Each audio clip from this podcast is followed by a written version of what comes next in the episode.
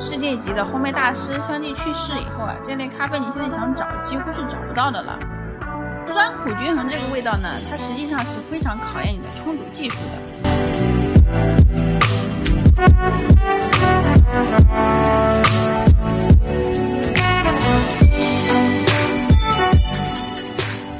大家好，我叫 Alice，是一名学化学的咖啡烘焙师，同时又痴迷于手冲咖啡。二零一五年成立了金鱼家手冲咖啡品鉴团。上期我们说了酸的描述词，这一期呢，我们来说苦的描述词和咖啡的香气。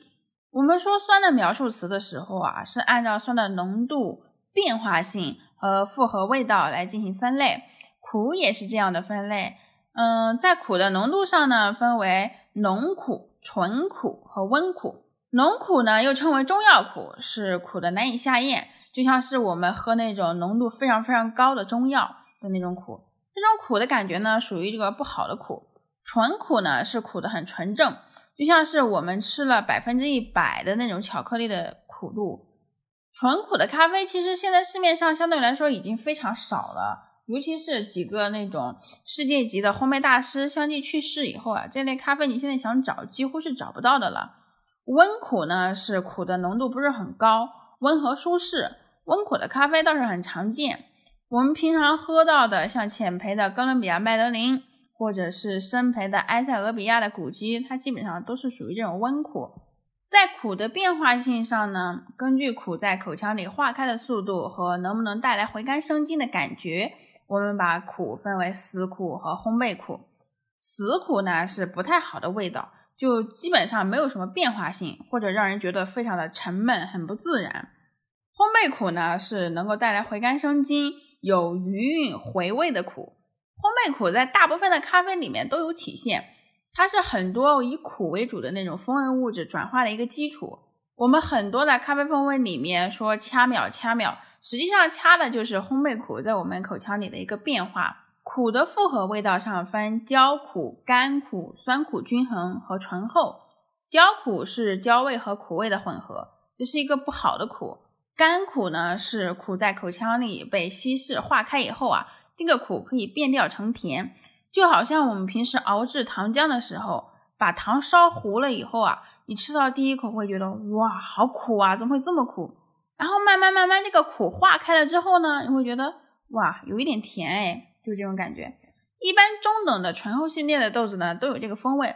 你比如说我们喝到的，就是几年前喝到的吧，现在已经绝版了那个哥伦比亚托利马，或者说是偶尔花香料里面也会有一些。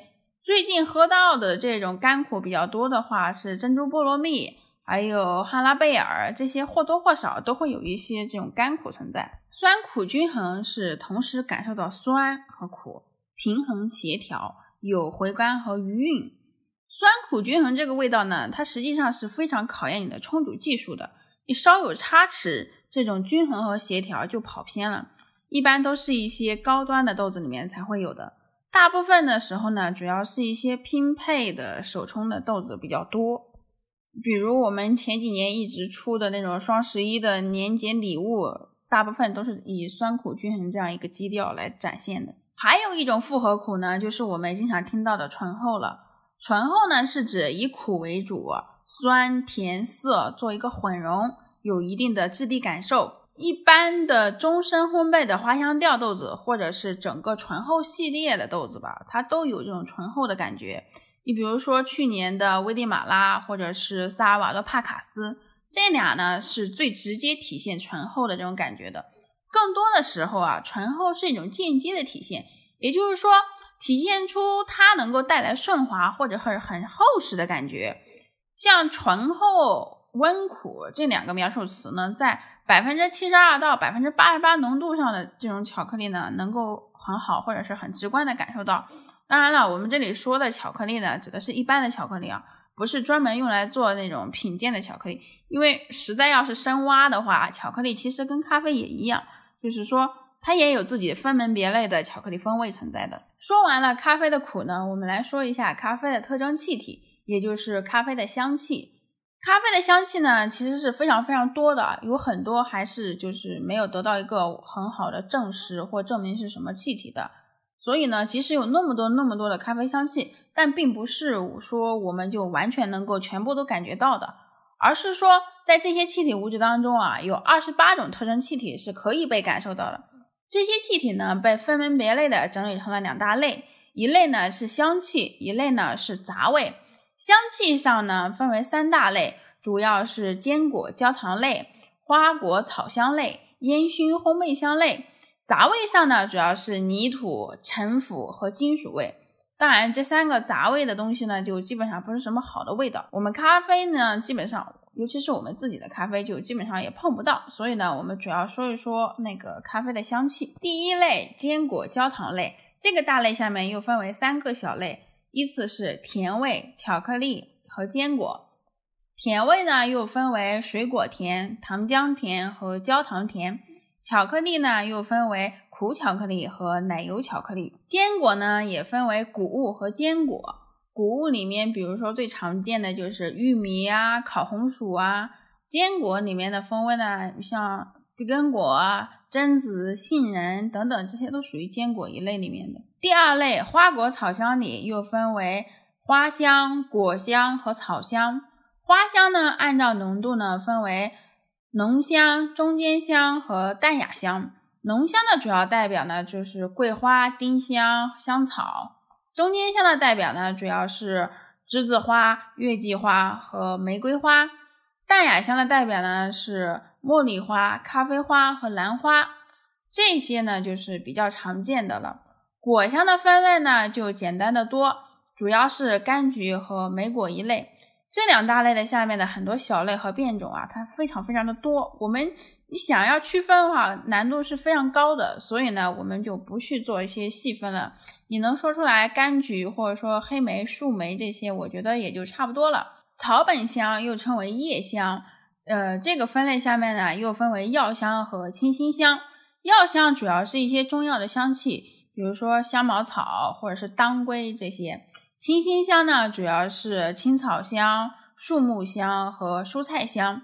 品质好的咖啡豆呢，不仅有第一类的那种坚果、焦糖的香气，还有第二类里面的花香、果香、草本香这些。第三类烟熏烘焙香下面呢，又分为烟熏香、烘焙香和香料。烟熏香气呢，具有一定的地域特色，比如说危地马拉豆子，它的烟熏香气就很明显。